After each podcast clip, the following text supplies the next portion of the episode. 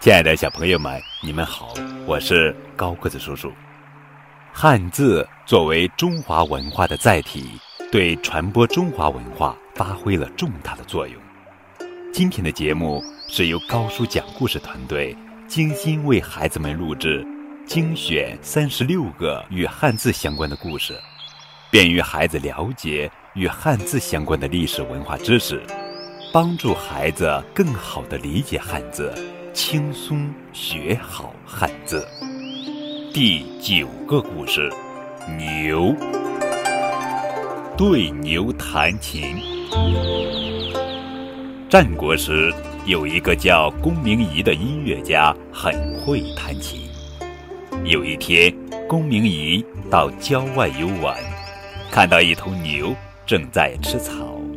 公明仪想，人们都喜欢听我弹琴。都赞扬我的琴技，不如我给牛也弹一曲吧。说干就干，公明仪随即拿来了琴具，为面前这头牛弹奏了一首非常高雅的曲子。可是这头牛似乎并不像人那样看重公明仪，只是默默地埋头吃草。公明仪不服气。于是又弹奏欢快的曲子来，但是这头牛还是不理睬公明仪和那优美欢快的琴声，依然埋头吃草。最后，公明仪拿出了自己的全部本领，先后弹奏了好几首拿手曲子。结果，这头牛吃完了面前的草，竟然不理会他，走到远处去了。